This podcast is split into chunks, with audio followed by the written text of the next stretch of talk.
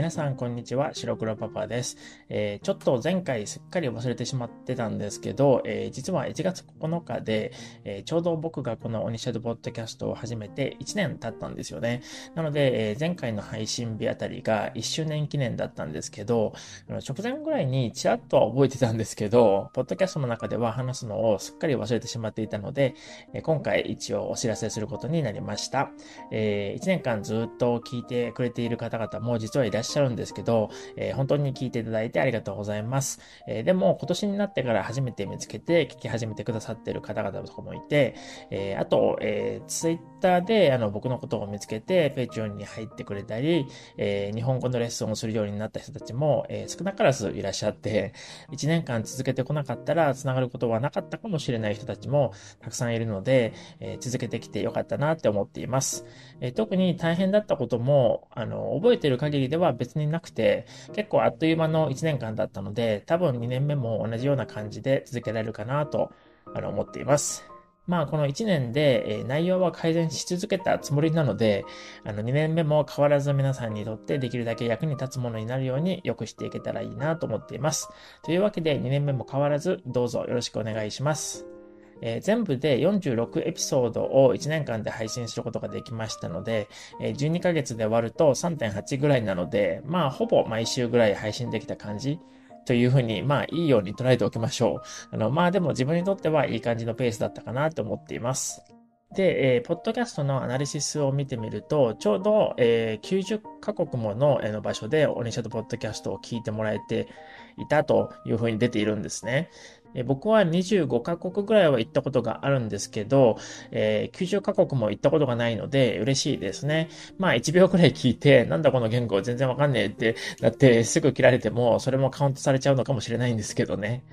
で、えー、その90カ国の中の第1位は、なんと日本で36%を占めていて、えー、その次がベトナム、アメリカ、台湾、ドイツ、イギリスと続く感じなんですね。で、意外と日本で聞いてもらえてるっていうのは、えー、日本に住んでいる日本語学習者の方々に聞いてもらえてるのかなって、あの、思ってるんですけど、あと、あの、ベトナムの方々にもたくさん聞いてもらえてるんですよね。これはでも実はちょっと前から気づいてたんですけど、多分ツイッター上でもベトナムの方とは絡んだことがまだないような気がするんですよね。なので、またよかったら DM でもブログからでもいいので、聞いてますよみたいなメッセージくださいね。ちょっと前置きが長かったんですけど、今日は生産性の話の最終回にしようと思っています。僕の場合は今までどうだったかなっていう話をする予定なんですけど、まあ、一つ一つちょっと当てはめる感じで話していけたらなって思っています。で、えー、生産性を上げるために何をしないといけないかっていうのを、えー、前回話してたんですけど、まずは自分の理想の生活っていうものがどういうものなのかを、えー、すごく具体的に考えないといけないということでしたね。え皆さんも理想の生活っていうのがありますでしょうか、えそういうものを具体的に考えたことはありますか？えー、僕の場合は今振り返ってみて、えー、今の僕の理想の生活っていうのを考え始めたのは多分7、8年前ってとこだったと思うんですね。まあそれ以前にもその時々の、えー、理想の生活みたいなものはあったような気がしなくもないんですけど、でもあの理想の生活っていうよりはそれ以前は何かに集中して取り組んではいたんですけど、でもそれを理想の生活という形の中には入れてなかったというか、もう別々で考えていて生活レベルにまであの落とし込んでいなかったというような感じがするんですよね。なので、えー、何か自分なりに頑張ってやってはいたんですけど、生活全体としては見ていなかったっていうふうに思うんですよね。つまり、まあ、どういう生活がしたいっていう具体的なものは考えてなかったんだと思うんですよね。とはいえ、僕が20代でニューヨークに引っ越して、えー、そこからずっとやってきたことっていうのも全部今でも繋がってはいるんですけど、あの、今の僕の理想の生活っていうのは、一番は、えー、僕の名前にもなっている、えー、白と黒っていう犬が2人いるんですけど、あ、あの、犬なので2頭とか2匹っていう数え方が本当は正しいんですね。でも、あの、うちの犬は自分たちが多分人間だと思ってて、僕をペットとして飼っているっていうか、あの、お手伝いさんとか執事みたいな感じ感じで雇っているって思っているような気がずっとしてるので、それで僕はいつも白と黒のことを人間として数えていて、二人っていう言い方をするんですね。えっ、と、あの話を戻して、あの僕の理想の生活の一番上に来るのは、あの白と黒と一緒に毎日できるだけ長い時間を過ごすっていうことなんですね。で、そのために仕事は家でできることのみっていうふうに、えー、シフトし始めたのが、えー、7、8年前ということなんですね。えー、生産性の高い生活のために、もう一つは、えー、生活水準を保ちつつ、自分の好きなことに使える時間を増やすということでしたけど、えー、そのための一歩として、僕は7、8年前にオフィスでの仕事を辞めて、え在宅の仕事に完全移行して、自分の時間をまず確保したんですよね。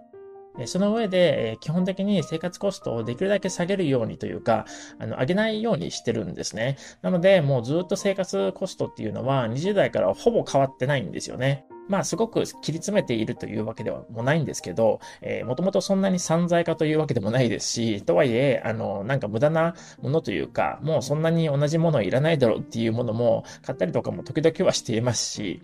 でも、あの、なんか飲みに行ったりとか、レストランに行ったりとか、たまにはもちろんするんですけど、でもそういうことはほぼなくても、あの、全然大丈夫なタイプなので、基本的に家で自炊してて、食費は、まあ、あんまりかからないんですよね。あとは家賃とかもそんなにあの広いところに住みたい願望がもともとないというか、そんなことしたら掃除が大変になるから嫌だとか、あと場所がある分どんどん無駄なものが増えていくだけって思っちゃってるところもあるので、必要最低限という感じですね。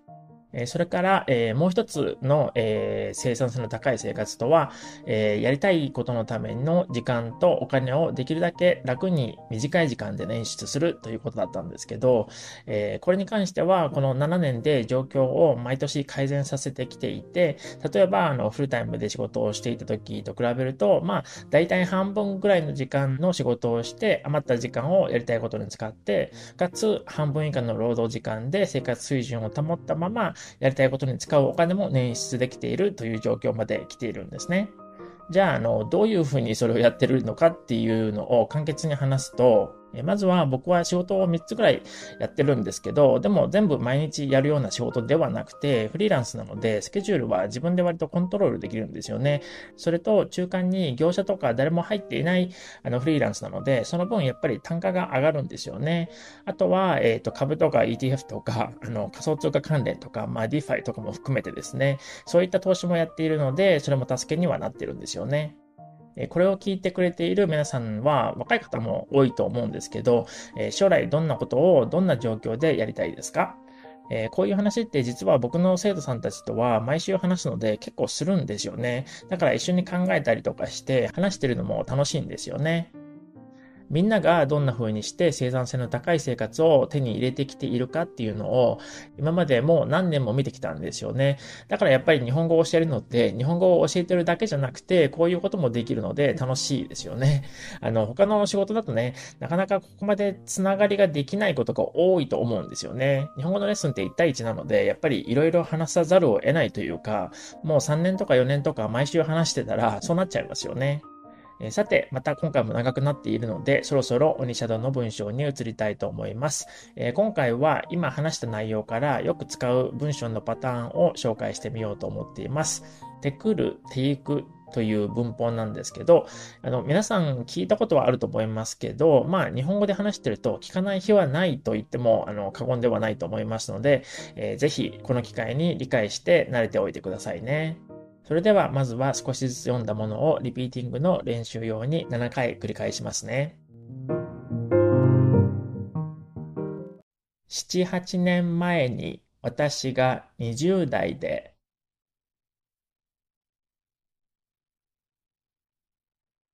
ニューヨークに引っ越してからずっとやってきたことは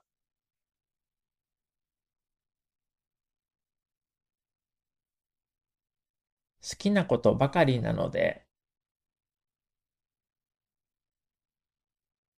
これからも進化させながら続けていきたいと思っています。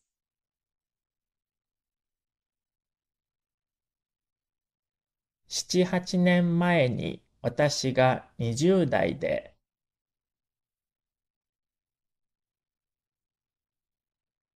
ニューヨークに引っ越してからずっとやってきたことは？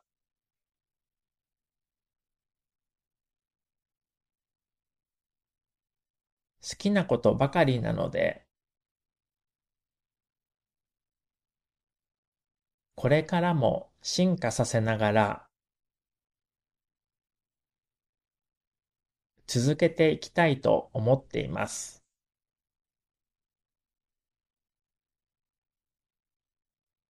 七八年前に私が20代で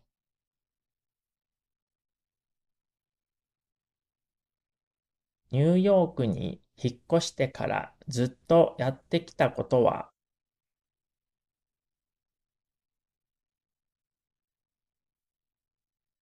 好きなことばかりなので、これからも進化させながら、続けていきたいと思っています。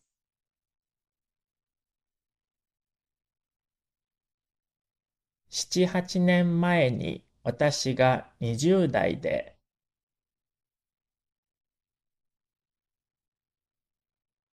ニューヨークに引っ越してからずっとやってきたことは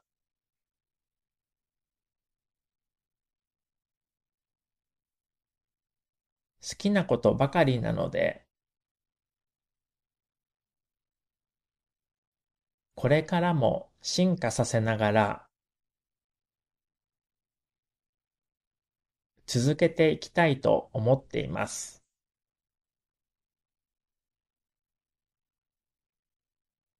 七八年前に私が20代で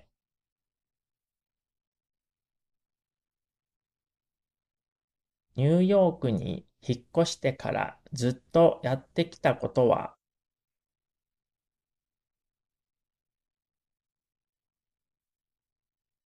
好きなことばかりなのでこれからも進化させながら続けていきたいと思っています。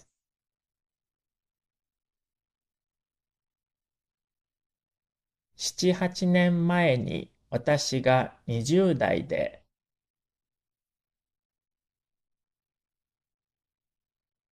ニューヨークに引っ越してからずっとやってきたことは。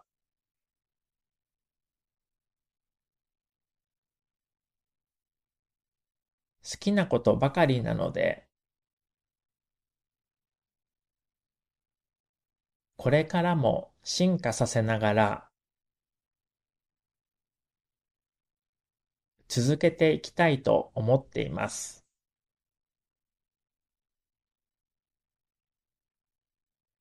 七八年前に私が20代で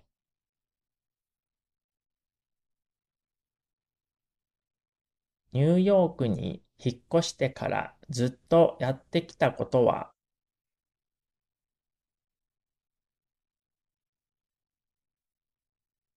好きなことばかりなのでこれからも進化させながら続けていきたいと思っています。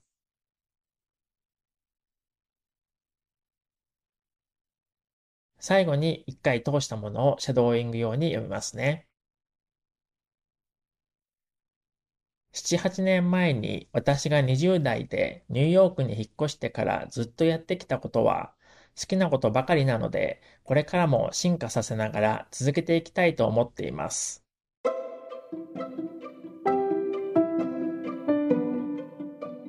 以上となります。また次回、2年目に突入したオニシャドポッドキャストでお会いしましょう。それじゃ、またね